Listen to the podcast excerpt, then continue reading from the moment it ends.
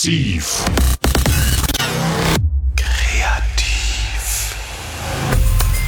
Der informierende, inspirierende, interagierende Wissenspodcast von Antje Hinz. Herzlich willkommen zu Massiv Kreativ. Heute und in den nächsten drei Podcast-Folgen geht es um ein Projekt, das ich gemeinsam mit meiner Verlagskollegin Corinna Hesse für die Metropolregion Hamburg realisiert habe.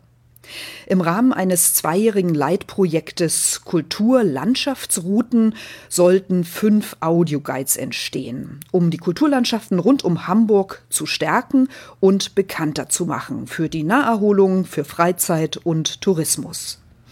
Im Fokus standen dabei diese fünf Regionen: Lüneburger Heide, Pinneberger Baumschulland, Segeberger Knicklandschaft, Kurs Elbe, Hamburg bis Wittenberge und Manufakturen im Garten- und Seenland Mecklenburg-Schwerin.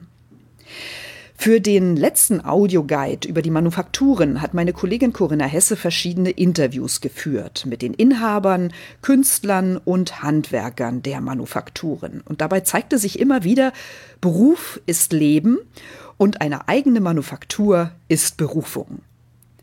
Die weite Landschaft Mecklenburgs zieht nicht nur Naturliebhaber an, sondern alle Menschen, die ihre Sinne dem Schönen öffnen möchten. Und so kommt es, dass sich gerade hier in dieser Kulturlandschaft immer mehr Handwerker und Künstler ansiedeln, die Inspiration in der Natur suchen und viel Platz brauchen, um ihrer Fantasie freien Lauf zu lassen.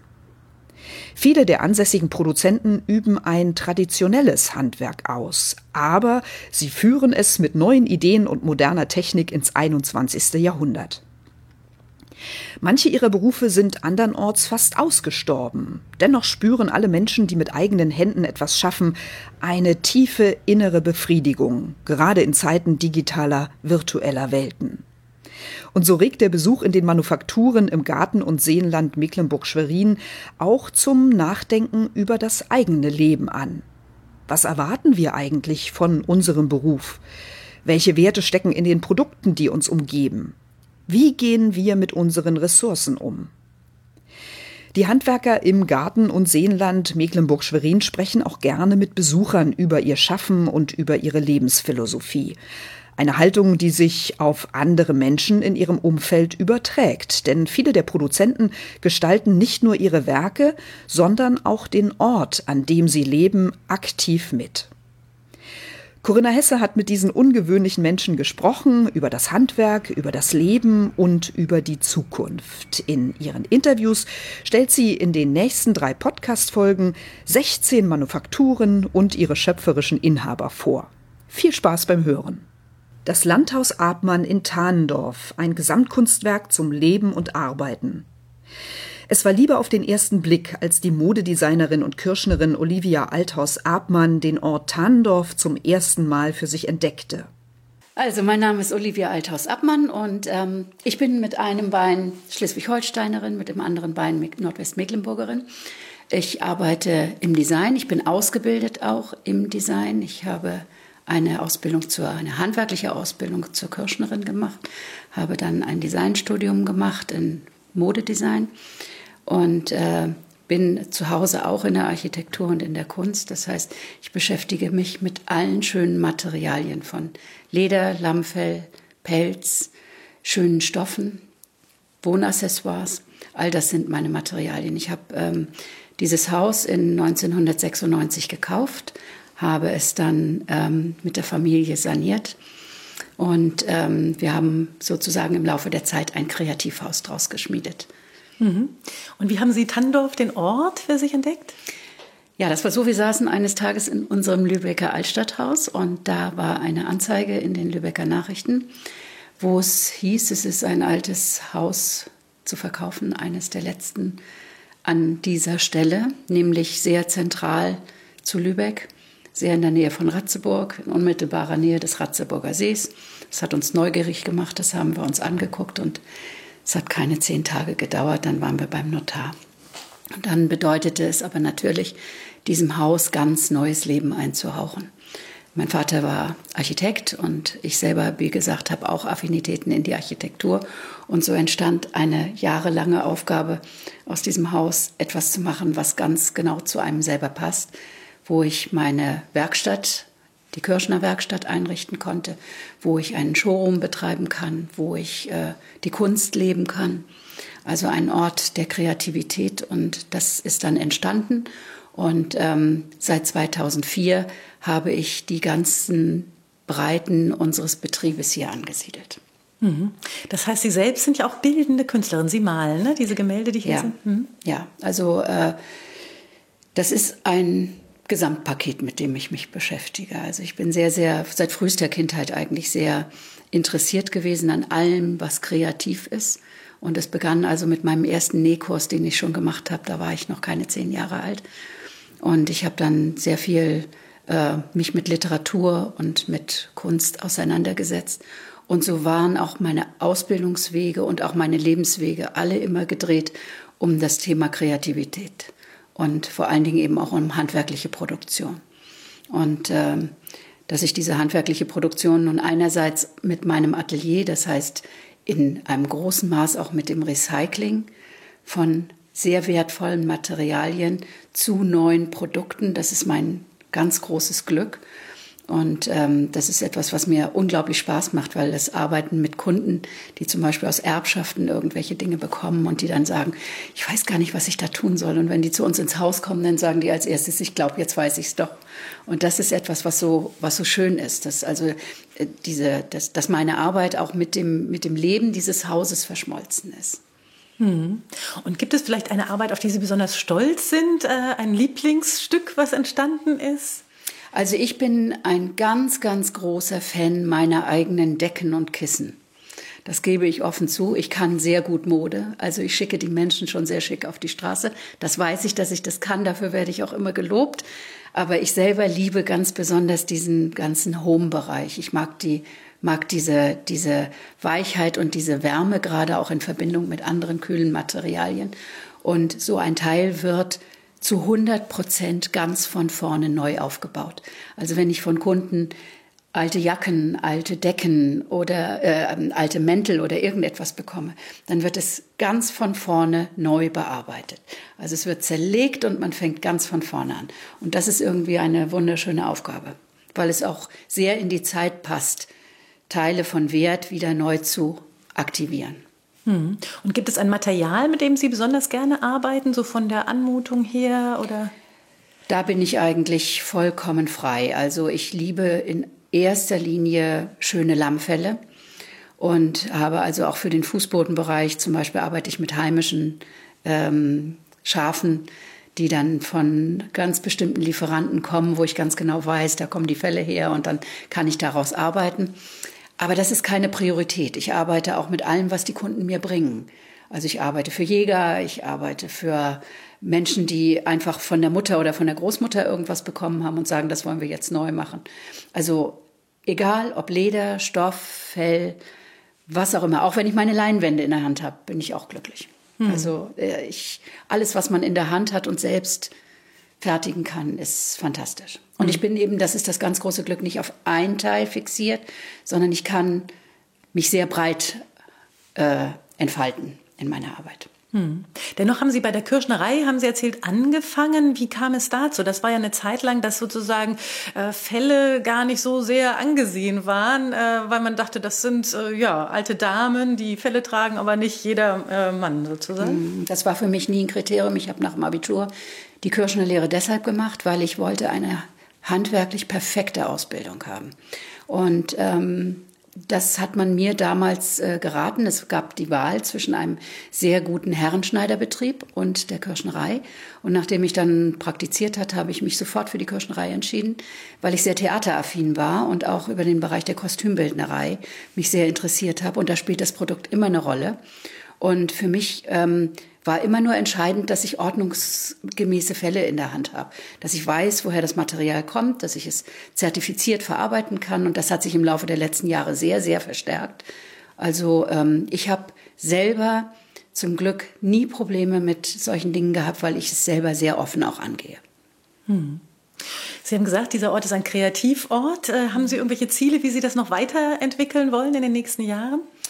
Ja, wir bereiten uns hier so gerade mit den Ausstellungsflächen ein bisschen aus im Ort. Handorf hat sich da sehr ähm, toll entwickelt, weil die Menschen das auch mitgehen hier. Das ist hochinteressant, mh, dass sich der Ort im Laufe der Zeit einfach geöffnet hat für alles, was schön ist. Und ich habe also ja zwei Plätze, die ich hier zusätzlich noch bespielen darf. Einmal einen Kunststall, eine Scheune. Und ähm, ich mach mein, nutze mein eigenes Grundstück natürlich auch. Das sind ja auch mal eben so siebeneinhalbtausend Quadratmeter für Ausstellungen und für Präsentationen. Und wenn ich diesen Weg weiter gehen kann und die Menschen sich weiter so freuen äh, und so gerne hierher kommen, so gerne meinen Einladungen folgen, habe ich keine weiteren Ziele. Das ist mein größtes Glück. Ja, wunderbar. Das ist doch ein schönes Schlusswort, genau. Ja, herrlich. Ja, es ist toll, wie sich diese kleinen Orte hier entwickeln, teilweise. Ne, das mhm. haben mir die Ratzaks auch erzählt, Herr Streesdorf, ne, wie stark das ausstrahlt. Am Anfang ja. ist das ja, ganz exotisch teilweise, ja. dass man denkt, diese verrückten Künstler, was machen die denn hier so? Ne? Mhm. Ne? Und dann strahlt das so langsam aus und die Menschen merken schon, dass das sozusagen einen Wert für den Ort auch hat, für die mhm. Weiterentwicklung, wo sich mhm. alle fragen, ja, früher bei uns auch auf dem Dorf, die haben alle in der Landwirtschaft gearbeitet, heute arbeitet keiner in der Landwirtschaft. Mhm. Ne? Und das Schöne für mich ist natürlich auch, wir konnten konnten das Konzept natürlich jetzt nochmal erweitern, einfach weil die Anna, die Lebensgefährtin meines Sohnes, ja im Bereich der Keramikmalerei zu Hause ist. Und äh, wir haben gedacht, na, probieren wir es einfach mal, ob wir es ein bisschen mit integrieren. Und ich merke auch, wie offen meine Kunden auf das zugehen. Die kommen mhm. jetzt mit ihren Kindern zu malen genauso her wie zu mir, wenn irgendwas gefertigt werden soll. Mhm. Ja. Mhm. Und das ist irgendwo schön. Ne? Und dann haben wir das Grafikdesign mit im Haus und also von daher ist so ein ganz breites, breit aufgestelltes Programm geworden. Mhm. Genau. Und das so. macht schon unheimlich Spaß. Also es ist toll, weil man es ist kein Tag gleich. Es ist jeden Tag etwas anderes und mhm. man hat jeden Tag neue Menschen, jeden Tag neue Herausforderungen. Und also das genieße ich am allermeisten. Und es funktioniert am besten tatsächlich, wenn es so Art Clustermäßig sich dann langsam äh, auswächst. Ne? Also wenn man allein ist an einem Ort, ist es oft schwierig. Aber wenn dann andere dazukommen, die sich ergänzen, mhm. dann entstehen wirklich in den kleinsten Orten hier im Landkreis dann so ja clusterartige mhm. Standorte, die enorm attraktiv sind auch für Gäste mhm. und Kunden. Ja. Und, so. Mhm. und die Mobilität ist gewährleistet heute. Die Menschen fahren auch gern über Land. Das mhm. merken wir immer wieder. Die erfreuen sich daran, in die Natur zu kommen und Dadurch, dass die Fahrradwege ausgebaut worden sind, die Autobahn ist nah vor der Tür jetzt. Also es ist alles sehr, sehr zentral im Grunde. Ne? Mhm. Das ist so schön. In welchem Zustand war das Haus, als Sie das gekauft hatten? Musste das auch so zerlegt werden? Ja, also eigentlich ist das ein, glaube ich, manchmal auch so mein Lebensthema. Also ähm, es war so, dass alles da war, aber es war alles zu. Also es hatte ähm, diese Türen nicht mehr. Es waren dann ganz normale Türen mit so dicken, fetten Zagen drin. Die Wände waren zugemacht, sodass man das Fachwerk nicht sah. Und ähm, es war also so, dass früher hier das Loch in der Mitte war. Oben ist ja die Werkstatt, das haben Sie ja noch gar nicht gesehen. Und ähm, man geht jetzt also, man ging früher da hoch und hat einfach nur die, das Heu geholt. Und hier hinter waren eben so klassisch die Tiere. Und das wollte ich eben auch wieder zeigen. So, und nun haben wir natürlich das Loch nicht in die Decke gemacht, sondern haben gesagt, wir bauen nach oben aus und machen oben das Atelier. Es ist also der alte Heuboden sozusagen, der Lagerraum ist zum Atelier geworden. Und wir haben eben hier das auch so gemacht, wie es eben zu ganz früheren Zeiten mal war, mit den zwei flügeligen Türen. Und all das ist im Grunde genommen heute ein Gebäude. Es ist ein Lebens- und Arbeitsgebäude. Und es hat auch keine Trennung irgendwo. Also ich empfinde es auch nicht als wichtig äh, zu sagen, das ist jetzt nur privat oder das ist nur geschäftlich. Also ich lebe meinen Beruf und ich lebe mein Leben und das ist in diesem Haus ein geschlossenes System sozusagen. Und äh, ja, und wir mussten natürlich alles machen. Also wir mussten wirklich alles machen.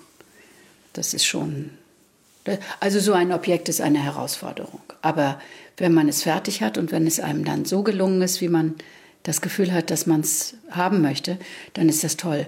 Und ähm, wie gesagt, ich bin, also 2001 war es so ziemlich fertig. Und äh, seitdem habe ich nicht einmal das Gefühl gehabt, dass ich irgendwas hätte anders machen müssen. Und das ist schon was, was toll ist. Hm. Denn das sind schon 17 Jahre. Und ich hätte an keiner Stelle irgendetwas anders gemacht. Hm. Hm. Der Ofen war der auch schon? Ist Nein. der historisch? Nee, der Nein. ist Eigenkreation. Den haben wir dann, den haben die Lützower gebaut, ne? Ist ja klar, die, die bauen ja alle Öfen, ne? So und haben auch hier irgendwie alles, also im Ort alle Öfen gebaut. Und ähm, es war damals so, dass es um die Frage ging, also ich wollte das Haus gerne so haben, dass der Eingangsbereich, also sprich die Tenne, für alles kompatibel ist. Also ich möchte jederzeit ausräumen können und was völlig anderes machen. Und ähm, deswegen haben wir nicht fest möbliert, haben aber gesagt, dass dieser, dass dieser Ofen sozusagen so ein bisschen der Haltepunkt des Hauses werden soll. Also weil er A auch gut funktioniert, das ist mal das eine, aber er ist eben ein Statement und es ist sozusagen für uns wie eine Art, ja, wie eine Art Säule. Ja, also dieser Ofen ist ein, ein Inhalt dieses Raumes, aber ist tatsächlich das einzig feste Mo- Mobiliar, wenn Sie sich mal umschauen. Und dadurch ist es so schön, dass man eben wirklich auch allen immer wieder alle Möglichkeiten bieten kann. Sie können ausräumen, Sie können umräumen, Sie können wegstellen, Sie können auch anderen Präsentationsfläche bieten. Und das ist natürlich auch so eine Geschichte, wo man immer wieder drüber nachdenkt, wie hält man ein solches Haus immer wieder frisch, auch in den Gedanken. Wie lädt man neue Leute ein? Und das ist auch der Sinn, warum ich gerne mitmachen wollte. Ich meine, ich bin mir schon bewusst, ich, dass ich hier am Ende der Nahrungskette hänge, was Nordwestmecklenburg anbelangt. Das ist einfach so, das kenne ich, ja. Ähm, aber deswegen war es mir auch so wichtig, weil ähm, wir haben hier einen ausgesprochen schönen Platz.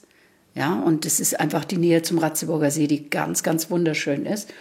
Und es ist eben sozusagen die Außengrenze. Es ist nicht Schweriner Innenstadt. Und es ist was ganz anderes. Aber ähm, ich finde diese Netzwerke einfach fantastisch. Und ich bin das gewöhnt. Ich habe also viele, viele Jahre Netzwerkarbeit überall eigentlich immer gemacht. Und mir macht das sehr viel Freude. Und ich unterstütze das auch. Ich habe auch sehr gute Kunden, denen ich dann auch immer gerne Adressen weitervermittle und so weiter.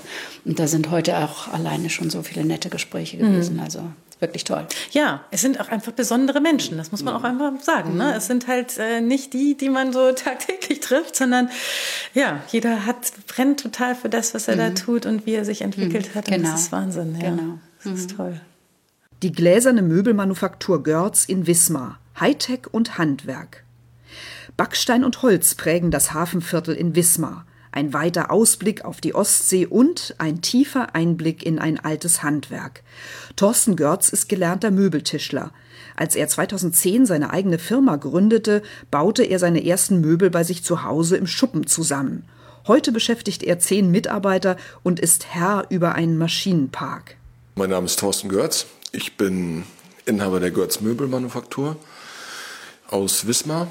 Wir produzieren Möbel, die wir selber entwerfen.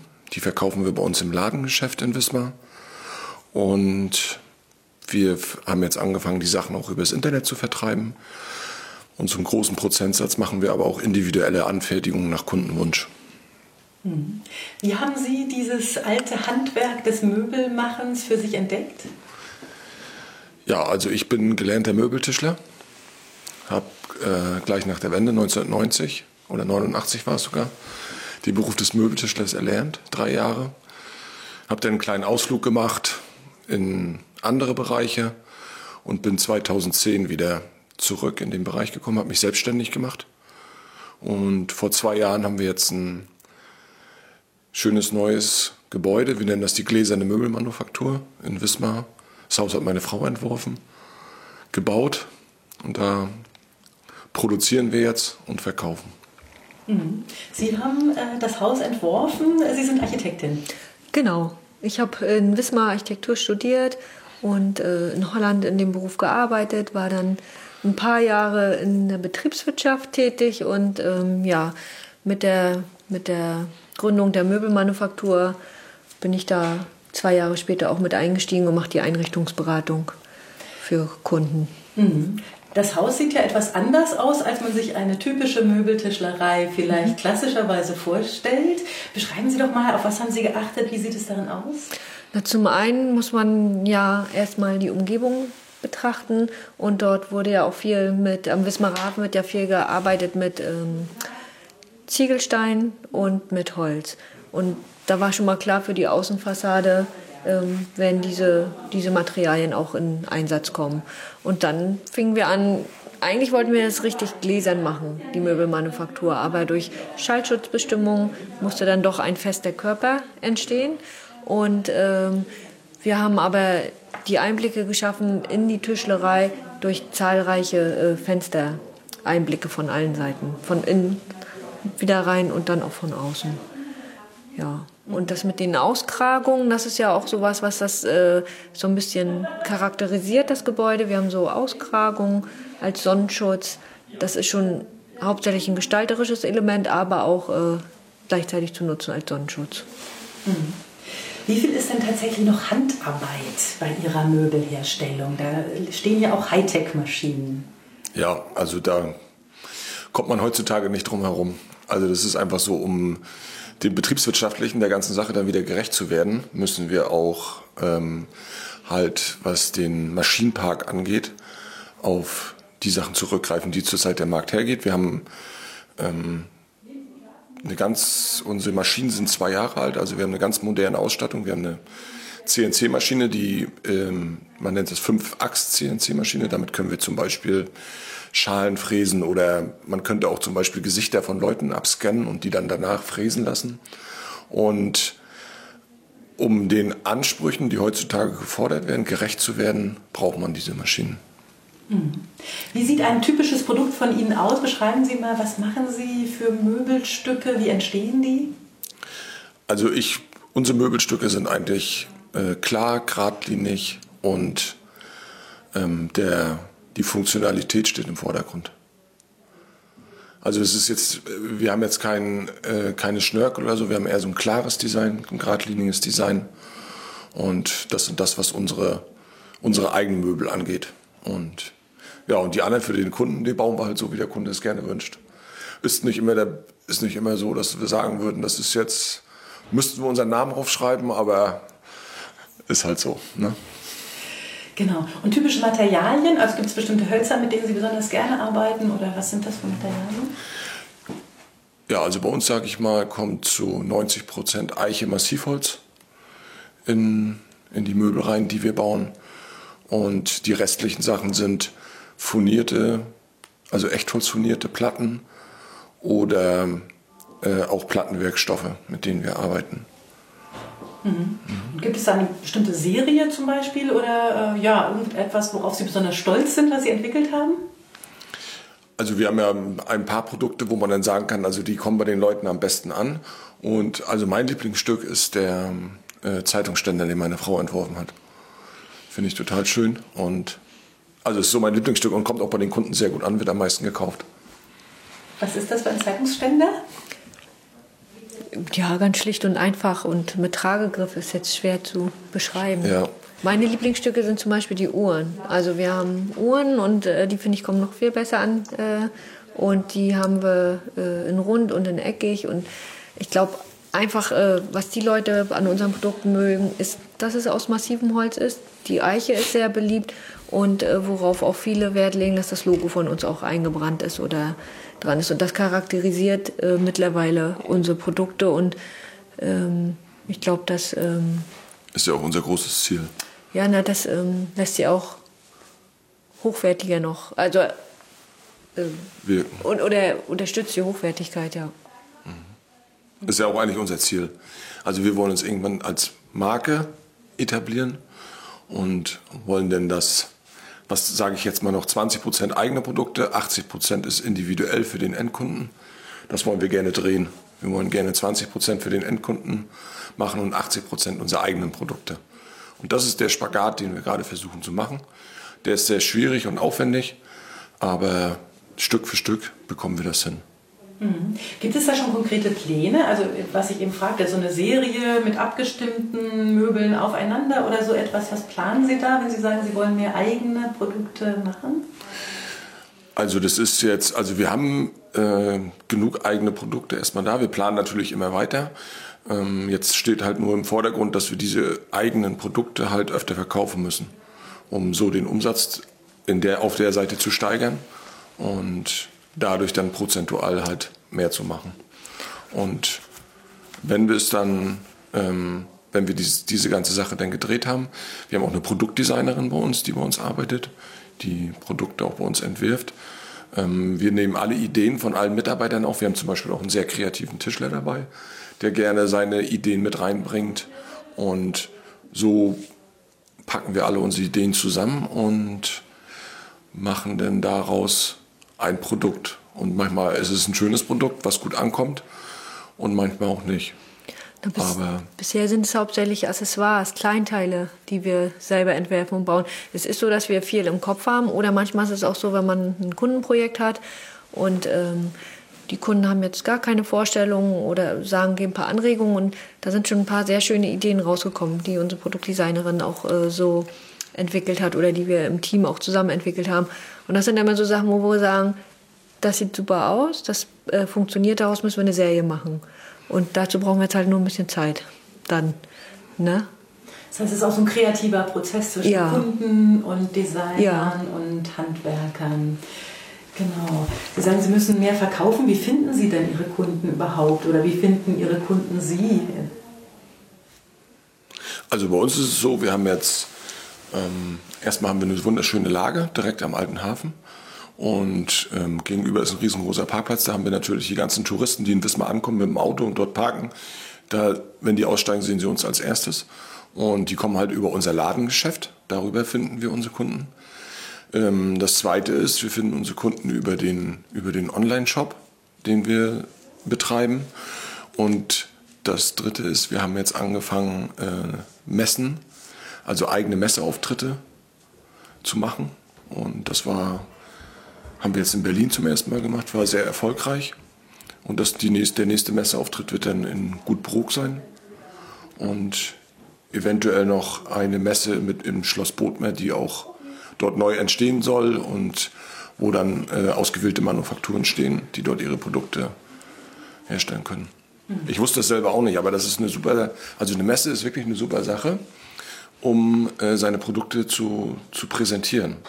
Ich habe das immer so ein bisschen vernachlässigt, muss ich ehrlich sagen, oder auch nicht so richtig ernst genommen, weil ich gedacht habe, heutzutage läuft alles übers Internet, aber das ist schon wichtig. Ja, ich glaube einfach, es ist äh, wichtig, dass die, äh, die Leute, die an unseren Sachen auch interessiert sind, uns kennenlernen. Ne? Oder so das Team oder es auch mal was in die Hand nehmen. Und das ist ganz was anderes, als wenn man sich nur Bilder im Internet anguckt. Das ist so, ähm, wie man es ja selber auch kennt, wenn man jemanden vom Telefon kennt oder nur vom E-Mail schreiben, ist ganz was anderes, wenn man sich einfach mal persönlich in die Augen schaut und ein persönliches Gespräch führt. Ja. Mhm. Und das ist ja bei den Kunden wahrscheinlich auch so. Haben Sie Wismar jetzt gezielt als Standort eigentlich ausgewählt oder wie hat es Sie dahin verschlagen? Wir kommen beide aus Wismar. Ja, wir lieben Wismar. Wir kommen aus Wismar und äh, also es wäre jetzt also wäre jetzt gar, wir wären gar nicht auf die Idee gekommen, irgendwo anders das äh, zu machen. Nee, wir haben da unsere Verbundenheit, das, unsere ganze Familie ist da. Ja. Also das ist das, was uns Spaß macht und das wollen wir zu Hause machen. Und wenn äh, es äh, Menschen gibt, die das gut finden und die uns folgen, und ähm, dann sind wir darüber glücklich, ja. Spielte diese traditionelle Umgebung, da ist ja auch so ein traditioneller Holzhafen und so weiter, spielte das irgendwie eine Rolle oder ist das Zufall? Überhaupt nicht. Das war Zufall. Also ich habe vorher, als ich mich, als ich, ich war 2010 habe ich die Firma gegründet und da hatte ich ähm, einfach nur vor, Möbel zu entwerfen und die zu verkaufen. Ich habe aber keinen Tischler gefunden im Umkreis, mit dem ich das machen konnte. Und dann habe ich irgendwann gesagt, so, ich muss es alleine machen. Dann habe ich einen Schuppen bei uns zu Hause entfremdet, der eigentlich für meinen Gartenträger gedacht war. Habe meine ersten Maschinen gekauft und habe so angefangen. Und ich hatte parallel immer ein Büro, ähm, im Technologiezentrum. Das ist ja, da werden ja Neugründer gefördert. Und über dieses Technologiezentrum äh, haben wir die Information bekommen, dass Gründer sich dort auch diese Grundstücke kaufen können. Und darüber sind wir an dieses Grundstück gekommen. Und dann haben wir gesagt, so jetzt, manchmal muss man einen großen Schritt gehen, um einen Graben zu überqueren. Und dann haben wir das gemacht. Und dann, so wurde ich ganz schnell vom Einzelunternehmer, der seine kleine Werkstatt auf dem Hof hatte, mittlerweile zum Unternehmer, wo wir zu zehn sind. Ja, das ist die Geschichte dahinter. genau. Und wie sehen Sie in die Zukunft? Also viele Handwerksberufe werden ja heute sehr rar und äh, sind kurz vorm Aussterben, aber Sie, glaube ich, wollen mit dem Unternehmen schon äh, ja, in die Zukunft blicken sehr stark. Ja, unser Ziel ist auch, das Handwerk ähm, den jungen Leuten auch wieder äh, näher zu bringen. Und ähm, wir müssen auch sagen, dass wir haben viele Bewerbungen. Wir haben auch äh, jetzt im letzten Jahr angefangen, den den ersten Lehrling sozusagen einzustellen. Das ist ein junges Mädchen, Abiturientin, die studiert jetzt äh, Tischler und möchte dann aber weiter studieren, auch in Richtung Produktdesign. Für dieses Jahr haben wir auch schon einen äh, Ausbildungsvertrag mit einem jungen äh, Mann unterschrieben, der den Tischlerberuf bei uns lernen wird. Und Praktikanten sind jederzeit herzlich willkommen. Also wir haben im Monat mindestens ein, zwei Schüler oder auch Studenten da, die in der Tischlerei oder auch im Bereich Produktdesign in der Architektur bei uns Praktikum machen. Ich glaube, das ist auch wichtig, dass ähm, man jungen Leuten die Chance gibt, mal in Unternehmen reinzuschauen und andersrum, dass man auch nicht die Basis verliert, sondern auch viel mit der Generation, die nach uns kommt, zusammenarbeitet, weil daran wachsen wir ja auch und auch das Unternehmen. Ne? Mhm. Und ich denke mal, wenn man sich öffnet und zeigt, ähm, wie schön Handwerk ist oder wie viel Spaß die Berufe machen, die man bei uns ausführen kann, dann überträgt sich das auch einfach. Das heißt, junge Leute gucken nicht nur in die digitale Welt und auf ihre Bildschirme, sondern wollen tatsächlich mit ihren Händen noch was schaffen. Ja, auf jeden Fall. Also deswegen, wir machen auch regelmäßig Führung mit äh, Schulklassen, mit interessierten äh, Leuten. Wir sind jetzt bei der Tourismusinformation, da können sich dann äh, Touristen anmelden, da machen wir Führung. Und wie gesagt, bei uns kann man von allen Seiten in die Werkstatt gucken und das ist ja auch unser Ziel. Also einfach zu zeigen, wie komplex es auch ist, ein Möbelstück herzustellen und davon wegzukommen, ähm, dieses als wertlose, als wertlose Sache, die es ja durch die großen Möbelhäuser geworden ist, darzustellen. Ähm, und einfach zu zeigen, wie viele Arbeitsschritte nötig sind und Händearbeit, um etwas Schönes herzustellen. Dafür nutzen wir zum Beispiel auch die äh, Social Media, zum Beispiel Instagram. Da hat man die Möglichkeit, ja auch immer eine Story zu machen. Und in dieser Story ähm, zeigen wir jetzt, äh, zum Beispiel jetzt gerade machen wir einen Messestand, der nächste Woche auf der, auf der Hanseschau in Wismar aufgebaut wird, im maritimen ähm, Stil. Und da werden jetzt jeden Tag dann ähm, Bilder gezeigt vom, vom Entwicklungsschritt des Messestandes, sodass man das dann vielleicht auch, wenn man daran Interesse hat, jeden Tag nachvollziehen kann. Ja, meine Tochter, ich habe ja eine 14-jährige Tochter haben wir und das ist dann auch von Vorteil. Die frage ich dann natürlich auch immer, wie läuft das, wie geht das, wie funktioniert das. Und äh, die sagt auch immer, Facebook ist für die Alten, Instagram für die Jungen. Und ähm, man, man muss aber auch ganz ehrlich sagen, auch dort ist es wie ein Netzwerk. Man vernetzt sich dort auch mit mit hier ähm, Unternehmen, die ähnliches machen wie wir.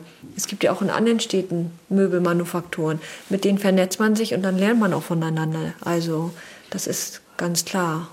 Oder dann kriegt man auch Anregungen. Mensch, macht ihr nicht mal eine Story? Ach, eine Story, was ist das? Und dann, ja, es ist so da. Es ist, es ist auch wirklich ein komplexes Thema, weil man muss dann auch Suchbegriffe eingeben, welche Suchbegriffe, damit das auch alles gefunden wird, ja. Das gehört halt auch dazu, zum Handwerk. Also man kann nicht einfach nur noch einen Tisch bauen heutzutage. Äh, man muss, man muss halt das Produkt auch vermarkten können, um den Leuten zu zeigen, was es Schönes gibt. Mhm. Und sie wollen ja auch wissen, was es gibt. Ne? Genau, genau. Das ist ganz wichtig heutzutage. Ja. Genau. ja, aber auch aufwendig. Ne? Letztlich die Arbeit verdoppelt also sich dadurch, nicht nur das herzustellen, sondern eben ja. das Drumherum ist schon noch mehr geworden als früher. Ne? Früher hat man, weiß ich nicht, vielleicht eine Anzeige geschaltet in einer Tageszeitung, wenn man einen Betrieb hat. Ähm, jetzt muss man da irgendwie gleich fünf verschiedene Kanäle bedienen. Also ich sage mal, heutzutage einfach nur ein guter Handwerker zu sein, das reicht nicht mehr aus. Hm. Das ist einfach so. Damit kommen sie nicht weit. Du das meinst, wenn man sich selbstständig macht, ne? Genau. Also wenn, wenn man, man, sich angestellt macht ist, ist ganz man, was anderes, ja. Ja, das ja, das ist natürlich ja. super. Aber wenn man jetzt sich selbstständig macht und man ist ein super Handwerker, dann ist es schön und auch lobenswert, aber es ist halt, reicht nicht aus, um seine Produkte, die man denn auch die Ideen hat, irgendwie zu vertreiben. Mhm. Und heutzutage durch das Internet ist das ja Wahnsinn. Also wir haben jetzt, wir haben jetzt einen Auftrag auf Mallorca und wir haben äh, Produkte jetzt nach Chemnitz, nach Cottbus, Wolfsburg, München, also es ist ja, also da freut man sich, ne? Das wird ja deutschlandweit angenommen. Genau, kurzfristig unser Ziel halt deutschlandweit. Ähm, langfristig europaweit. Genau, langfristig dann europaweit, um das zu etablieren. Genau. Internetshop auch dann auch Spanisch darstellen oder auch äh, Französisch oder dann erstmal die deutschsprachigen äh, Länder. Österreich, Schweiz, Österreich, Schweiz Luxemburg. Nachbarn. Und so. Und ja, das ist schon total interessant. Ne? Hm. Und der Anteil der Kunden, die jetzt über Internet kommen, der steigt wahrscheinlich jetzt auch. Es wird immer mehr. Hm. Es wird immer mehr. Wir haben ja auch ganz viele, die im Urlaub bei uns waren, die dann nach Hause fahren und dann bestellen. Also es gibt tatsächlich Urlauber, die bei uns Tische kaufen. Hätte ich nie gedacht. Ich habe gedacht, ein Urlauber kommt, nimmt, nimmt hier, was ich, ein Holzherz mit und geht wieder. Ne? Nee, die bestellen bei uns Stühle, die bestellen bei uns Tische, Weinregale und das schicken wir quer durch die Republik. Berlin wird sehr viel bei uns gekauft. Aus Berlin die Leute, die kommen ja sowieso regelmäßig an die äh, Ostsee. Mhm. Ja, es macht Spaß, schon, muss man ja. ehrlich sagen. Das Gold aus dem Meer, Ramona Stelzer Design in Wismar. Fishing for Compliments steht als Motto am Eingang zur Goldschmiedewerkstatt in Wismar. Der Name ist Programm, denn die Designerin Ramona Stelzer stellt Schmuck aus einem Rohstoff her, der erklärt werden muss: Fischleder. Ich bin äh, Ramona Stelzer. Ich ähm, bin ansässig in Wismar, bin Goldschmiedin und äh, Diplomdesignerin und äh, stelle Schmuck aus Fischleder her. Das ist ja etwas ganz Besonderes. Wie haben Sie zu, diese Idee gehabt? Wie haben Sie zu diesem Material gefunden? Ähm, ich bin zu dem Material durch mein äh, Studium gekommen. Ich habe in Wismar ähm, Schmuck- und Produktdesign studiert und ähm, bin da zum ersten Mal in Kontakt mit dem Material gekommen und daraus äh, hat sich dann die Selbstständigkeit entwickelt. Mhm. Gold und Fischleder würde nicht jeder zusammen verbinden. Ähm, ja, wie, ist, wie sieht dieses Material aus? Warum hat, haben Sie äh, da eine Faszination gehabt? Ähm, also es ist so, dass äh, ja, es gibt äh, ja viele Arten an Fischen und ähm, diese Fische äh, geben eben auch alle äh, ein Leder her. Also die Haut wird ähm, gegerbt. Dabei verliert sie ihre Eigenfarbe und wird dann nochmal eingefärbt. Ähm, so hat man äh, schon mal farblich eine große äh, Produktpalette. Und dann ist es eben so, dass jeder Fisch seinen eigenen Oberflächencharakter hat, der äh, nach dem Gerben eben auch noch da ist. Und äh, ja, so hat man als äh, Gestalter eben eine große Spielwiese. Mhm.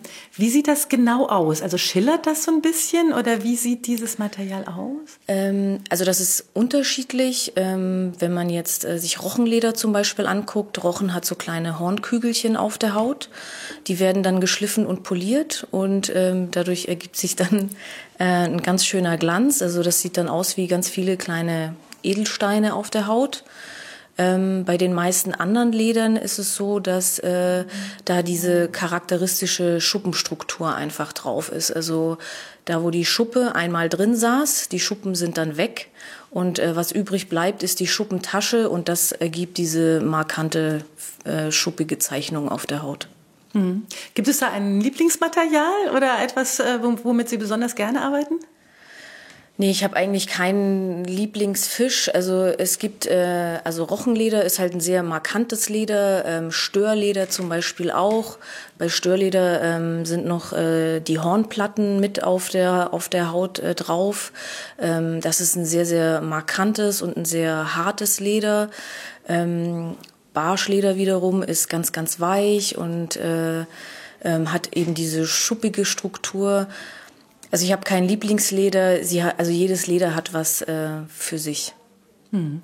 Gibt es eigentlich noch andere, die das machen in Deutschland oder sind Sie da die Einzige, die das entdeckt hat? Ähm, also so in der Verbindung mit der Goldschmiedekunst ähm, bin ich die Einzige, ähm, die das ähm, macht. Ähm, ja. Genau, das heißt, man muss auch erstmal aufklären. Also viele Leute denken ja, Fischhaut, äh, ja, das ist ein Abfallprodukt, um Gottes Willen. Davon soll ich jetzt Schmuck tragen?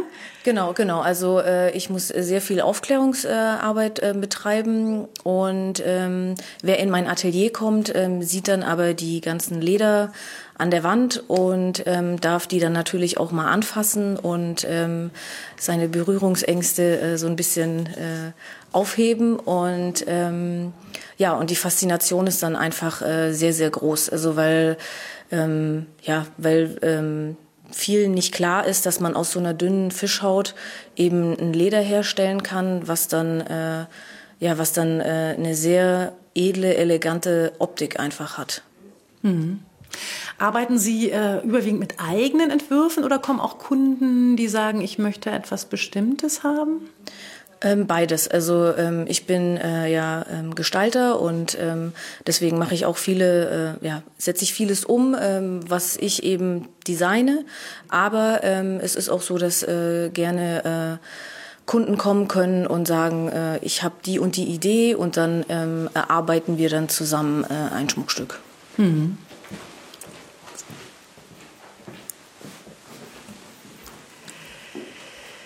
Genau, wie hat man sich das vorzustellen in Ihrer Werkstatt, wenn man da äh, reinkommt? Mit welchen Maschinen arbeiten Sie oder ist das alles Handarbeit? Was sieht man, wenn man Sie bei der Arbeit beobachtet? Äh, also wenn man reinkommt, dann äh, sieht man erstmal einen sehr großen Goldschmiedetisch, äh, den ich mir auch in meinem Studium äh, selber designt habe. Und ähm, da findet man ganz viel äh, Goldschmiedewerkzeug drauf. Da findet man auch Silber und Gold natürlich drauf. Ähm, dann äh, gibt es eine große Walze in der Werkstatt, mit der man ähm, Bleche und Drähte äh, walzen kann und formen kann. Ähm, dann ist da natürlich auch der Ausstellungsraum, wo, äh, wo der Schmuck dann eben zu sehen ist. Dann ähm, gibt es eine große Wand, wo die ganzen Fischleder äh, aufgehängt sind. Ähm, ja, Genau. Und gibt es ein Stück, worauf Sie besonders stolz sind oder was, wo Sie sagen, das ist mir besonders gut gelungen? Ja, also es gibt immer mal wieder ähm, einen Entwurf, den man dann umsetzt und dann äh, hat man ja zuerst mal äh, nur die Zeichnung und äh, wenn er dann aber umgesetzt ist und man ihn dann im Material sieht, ähm, dann freut man sich da besonders, weil das besonders schön ist oder ist eben so äh, ja, also so schön rauskommt, wie man sich das vorgestellt hat. Ähm, manchmal ist das auch nicht so. und ähm, also ich persönlich, ich äh, mag sehr gerne äh, große Ohrhänger und, äh, und trage auch ganz viel ähm, große Ohrhänger. Also es gibt so einige Ketten, Ohrhänger und auch Armreifen, die ich, äh, die ich besonders mag. Ja. Mhm. Und bei den Kunden gibt es da irgendwie Schwerpunkte? Was mögen die am liebsten? Oder was verkauft sich am besten? Mm. Also ganz viele äh, fangen äh, mit einem paar Ohrstecker an, ähm, weil das ja auch was ist, so Ohrstecker, das äh, kann man täglich tragen, ne? also ähm, dann auch irgendwie passend zum Outfit. Also es gibt die Ohrstecker ja in vielen verschiedenen Farben und auch mit vielen verschiedenen äh, Zeichnungen. Und ähm, genau, das ist so, das ist so der Einstieg. Und dann äh, kommt dann häufig die passende Kette dazu oder der passende Ring. Genau. Mhm. Und bei den Männern? Ja, bei den Männern, das ist so eine Sache. also leider gibt es noch zu wenig Männer, die ähm, sich wirklich für, für Schmuck interessieren. Ähm, ich habe es ganz oft, dass die Frauen dann für ihre Männer ähm, zum Beispiel Manschettenknöpfe kaufen. Ähm, aber also es gibt doch auch den einen oder anderen, also der dafür zu begeistern ist und ähm, äh, dafür habe ich dann auch extra äh, eine, ähm, ja, eine Schmuckkollektion entwickelt. Ähm, die ist aus äh, Silber und Störleder und da habe ich eben dieses Störleder genommen, weil das dieses, diese markante, harte Zeichnung einfach hat. Und ähm, ja, also ich äh, wünsche mir natürlich, äh, dass noch mehr Männer kommen, ja. Mhm. Und Sie haben gesagt, Sie sind die Einzige tatsächlich, die diese Kombination äh, macht mit Gold und Fischleder. Wie sind die Resonanzen? Haben Sie das Gefühl, das äh, baut sich jetzt immer mehr auf und äh, wird auch äh, immer mehr anerkannt? Äh, ja, das habe ich schon. Also ähm, es ist so, dass äh, ja sowohl im, im wirtschaftlichen ist es so, dass meine ähm, dass meine Firma immer weiter wächst und ähm, ich aber auch schon äh, einige Auszeichnungen vom Land und jetzt auch von der Bundesregierung äh, für meine Arbeit erhalten habe. Und ähm, ja, das gibt mir einfach äh, äh, Auftrieb und ähm, das zeigt mir einfach, dass es das Richtige ist. Und ähm, ja, ich habe mir jetzt so ein bisschen äh, zur, ja, meine Mission ist eben äh, Fischleder bekannter zu machen und äh, genau. Hm. Dass Sie das von Wismar aus tun, hat was vermutlich mehr mit dem Studium zu tun oder hat das auch mit der Nähe zum Meer dann zu tun und zu den Fischen? Mm, beides. Also es ist natürlich so, dass das ein Produkt ist ähm, oder ein Material ist, was äh, hier oben äh, also noch äh, verständlicher ist als jetzt im Süden unten. Also die Leute hier oben sind einfach auch äh, fischaffiner und äh, von daher ist das äh, natürlicher. Mhm. Genau. Aber die Kunden sind auch Touristen oder sind die ja. überwiegend hier aus der Region? Nee, also die Kunden sind auch, äh, also sind viele, viele Touristen und ähm, ich finde halt auch, das ist ein schönes, nicht kitschiges ähm, Mitbringsel, ähm, was man sich einfach, äh, was man sich mitbringen kann. Mhm, genau. Wünschen Sie sich irgendwas für die Zukunft noch? Wie, wo wollen Sie hin mit Ihrem Unternehmen? Ähm, Ja, ich möchte natürlich also stetig äh, wachsen, ähm, wenn es möglich ist. Und ähm, im Moment äh, bin ich ja auf den Schmuck ähm, äh, spezialisiert, möchte aber eigentlich auch gerne äh, andere Produkte noch aus Fischleder herstellen. Also ne, aus Fischleder kann man einfach nicht nur Schmuck machen, sondern äh, Handtaschen, Portemonnaies, Uhrenarmbänder, eben alles, äh, was man aus Rindsleder zum Beispiel auch herstellen kann. Ähm, oder vielleicht fällt mir auch noch ein ganz anderes Produkt ein, was man aus Fischleder machen kann. Ja. Mhm. Das heißt, äh, Sie wollen dann auch mit äh, anderen Handwerkern zusammenarbeiten oder wollen Sie das selber entwickeln? Mm, das kann ich mir auch vorstellen. Also ich kann mir beides vorstellen. Also dass ich zum einen äh, ähm, das umsetze, aber auch ähm, bei einigen Dingen ist es ja so, ein Uhrenarmband äh, wüsste ich ja gar nicht, wie man das herstellt. Und da wäre es eigentlich ganz schön, wenn man da äh, Kooperationen äh, eingehen würde und äh, jemanden finden würde, mit dem man das dann zusammen umsetzen kann. Mhm. Ja, vielen Dank. Ich habe eine Frage. Ja. Warum kann man sich nicht bekleiden damit? Wenn man also Portemonnaies und alles, was man mit Rindsleder machen kann. Ich habe aber eine Fischlederjacke noch nicht gehört. Man kann, wenn man will. Also man kann sich schon damit bekleiden. Aber es gibt einfach äh, sehr wenige, äh, die in der Mode äh, damit arbeiten.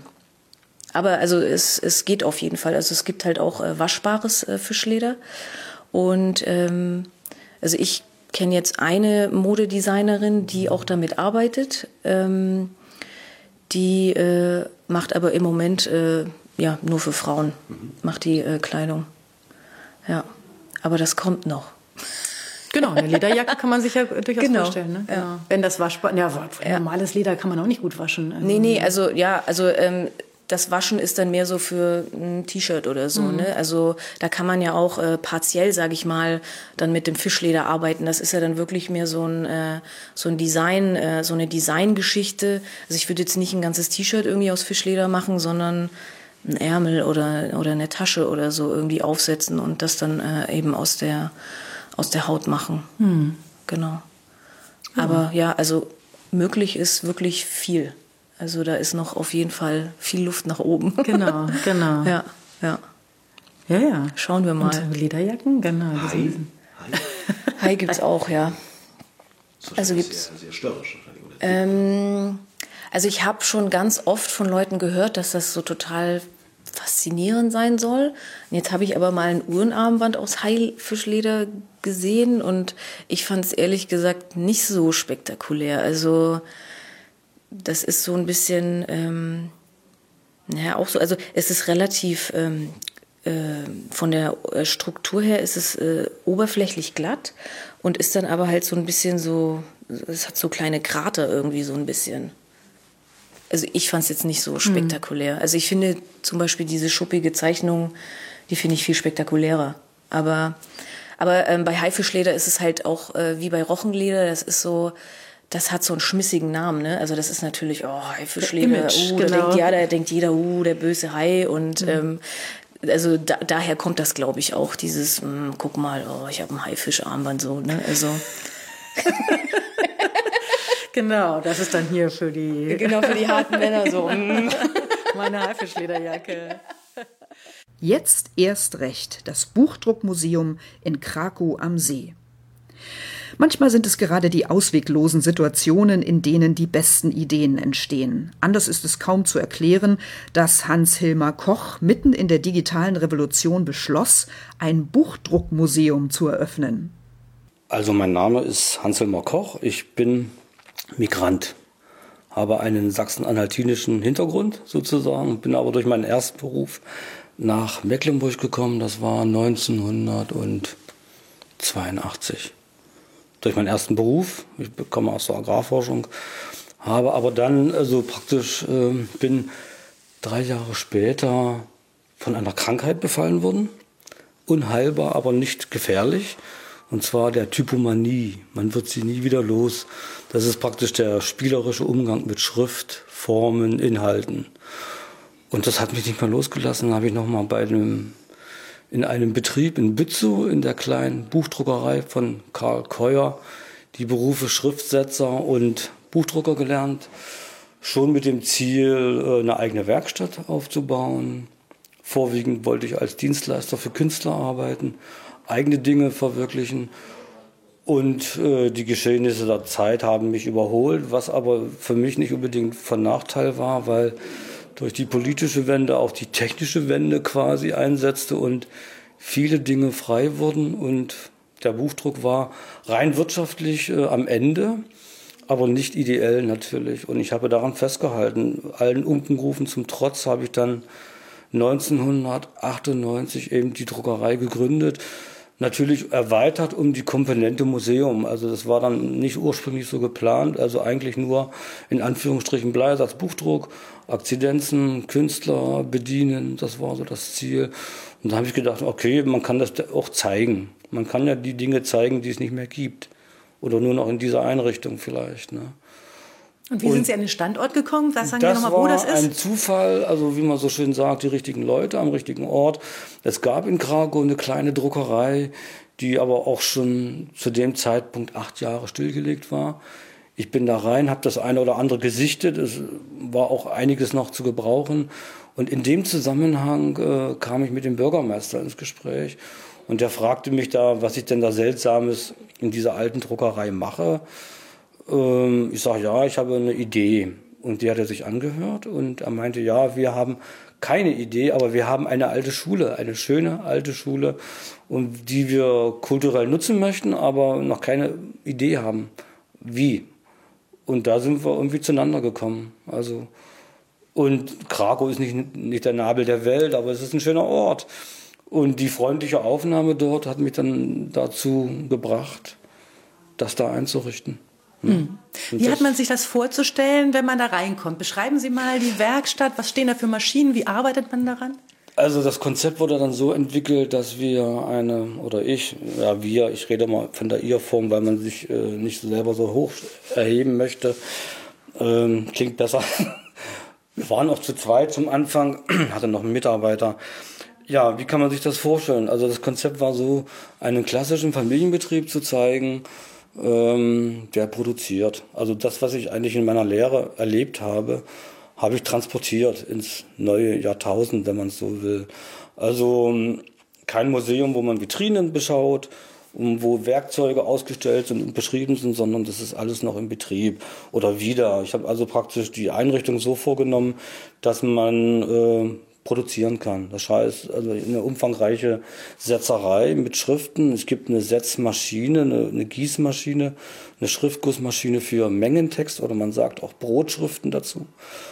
Und diverse Pressen, also eine Schnellpresse für ein großes Format. Dann gibt es zwei Tiegelpressen, Heidelberger Tiegelpressen, der legendäre Heidelberger Tiegeldruckautomat, so wie er genannt wird, äh, für Akzidenzien, für größere Auflagen. Und dann gibt es ähm, zwei Zylinder Handpressen für den Grafikdruck, wo wir Künstlerbücher drucken, Kalender, Grafikkalender und typografische Blätter halt. Ne? So meine Sache eben, meine Spezialität sind so typografische Blätter. Ansonsten gibt es noch diverse Kuriositäten natürlich zu betrachten, also kleine Handpressen, mit denen man so so in der Mitte des 19. Jahrhunderts in Amerika angefangen hat, Visitenkarten zu drucken, unter dem Namen Boston Presse bekannt. Gibt es diverse ähm, Ausführungen, also unterschiedlicher Antriebsart, Fußbetrieb, Handbetrieb, große, kleine Formate.